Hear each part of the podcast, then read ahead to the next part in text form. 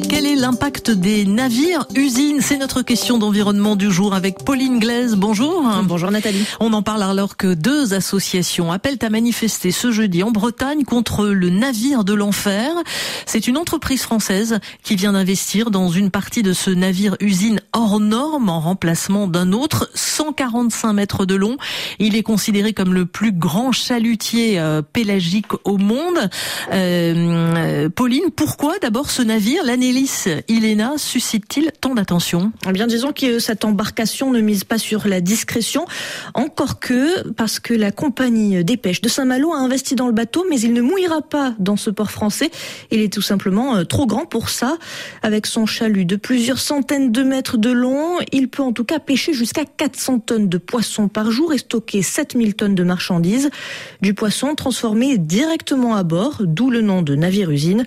En l'occurrence, pour la compagnie des pêches de Saint-Malo, des merlans bleus seront réduits en purée, un ingrédient de base des surimi. Ce gigantisme est dénoncé par des associations de protection de la nature et certains pêcheurs aussi pour plusieurs raisons. La taille des équipements tend à augmenter le risque de remontée des espèces qui n'étaient pas ciblées, souligne Laetitia Bizio, chargée de projet à l'ONG Bloom. Ils annoncent un pourcentage de 2%. Si vous prenez 2% de 400 tonnes, c'est euh, ce que pêche euh, peut-être un pêcheur artisan euh, dans le mois. C'est quand même faramineux. Autre source d'inquiétude, Nathalie, la quantité et le type de poissons pêchés. Il est souvent reproché aux chalutiers de fond d'abîmer le sol des océans. L'analyse Ilena pêche, lui, les poissons pélagiques qui vivent au milieu de l'eau.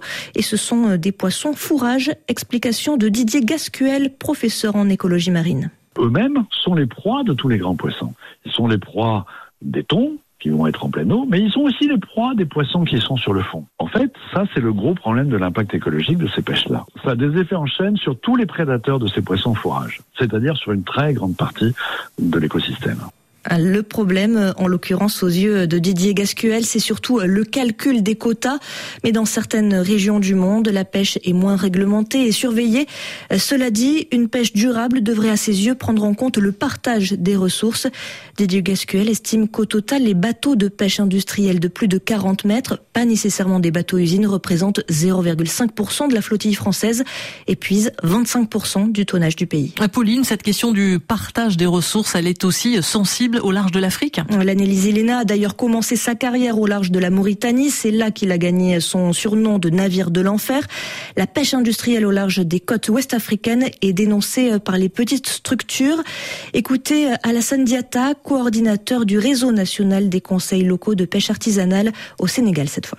Il y a beaucoup moins de poissons à pêcher. Il y a des espèces qui commencent à disparaître petit à petit. Il y a des disparitions en haute mer parce que les gens ne voient plus la ressource vers la côte. Ils vont au plus profond avec des embarcations qui ne sont pas solides. Alassane Diata réclame la publication de la liste des navires qui pêchent près des côtes sénégalaises. Voilà la pêche industrielle dans notre question d'environnement. Merci Pauline Glaise.